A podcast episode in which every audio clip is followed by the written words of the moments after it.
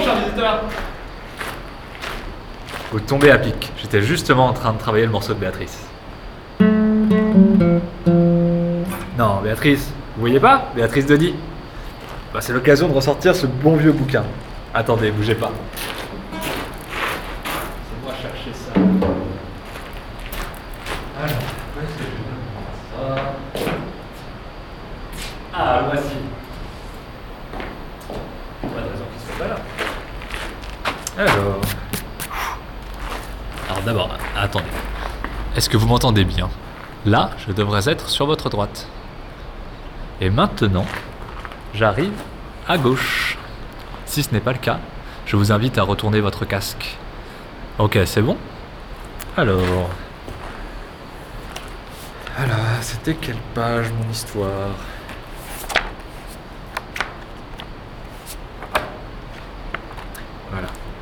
La contessa de Dia si fu mujer de Guillaume de Peitius, bella donna e buona. La comtesse de Die fut l'épouse du seigneur Guillaume de Poitiers, belle et bonne dame. Et enamoretse den Rambaut d'Aurenga et fez de Louis mantas bonas cansos.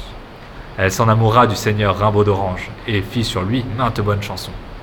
Ces quelques lignes ont été retrouvées dans un manuscrit du XIIIe siècle. C'est tout ce qu'on sait de la vie de Dame Béatrice. Ça et une de ses chansons qui a également été retrouvée, à Chantar Verdeso. C'est celle que je travaillais à la guitare tout à l'heure. Bon, mais ça ne nous empêche pas d'imaginer ce qu'aurait pu être la vie de cette femme troubadour, non? Moi, je trouve ça plutôt intrigant.